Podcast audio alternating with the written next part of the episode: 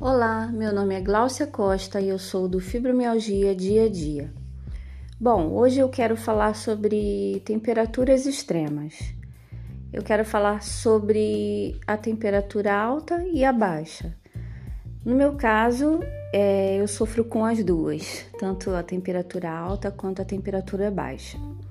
Tem fibromialgico que sofre só com uma delas, né? Isso é uma particularidade da, dessa doença, da fibromialgia, porque cada pessoa ela reage de um jeito.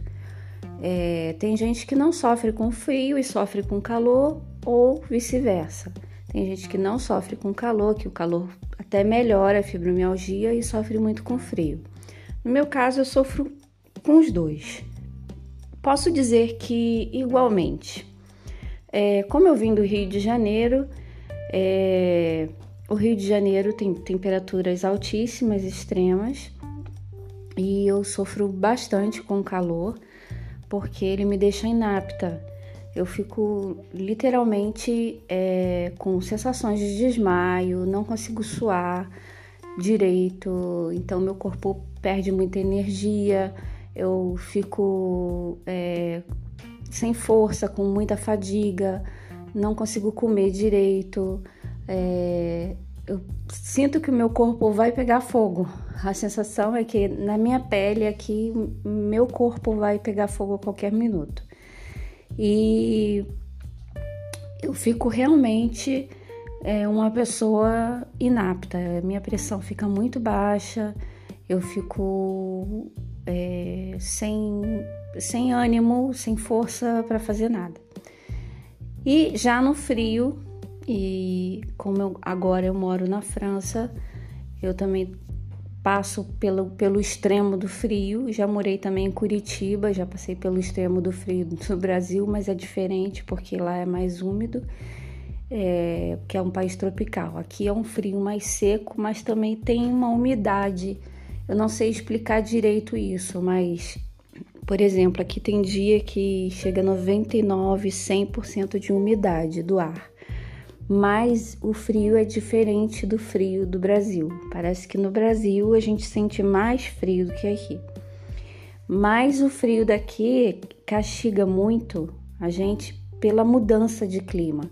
Uma hora é neve, outra hora é chuva, outra hora é vento, outra hora tá chovendo muito, outra hora é, tá com muita umidade. Então, assim, essa mudança de tempo mexe muito com a gente, com o organismo, né? É um, uma tensão muscular, porque você fica muito encolhida por causa do frio, você carrega um, um, muito peso com os casacos pesados, os cachecóis, luva, e, e é, tudo, é tudo muito pesado. Para o fibromialgico, você tem que usar roupas leves, você tem que se sentir é, menos presa, né? E, e, já no inverno você tem que estar tá com muita roupa, tudo muito pesado, tudo muito. Isso é um estresse muito grande para mim, no meu caso. Eu saio cheio de, de roupa, de coisa, de meia, de bota, de, de cachecol, de luva, de touca e eu fico muito estressada com isso. Então, assim, eu já o estresse é uma coisa que já me abala.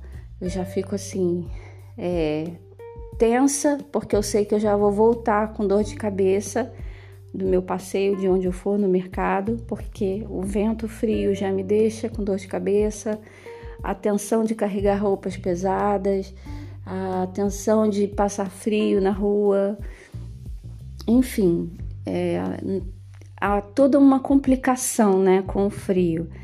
E o fibromialgico tem a pele muito sensível, né? Tanto para o calor quanto para o frio. A gente tem essa sensibilidade muito é, exacerbada.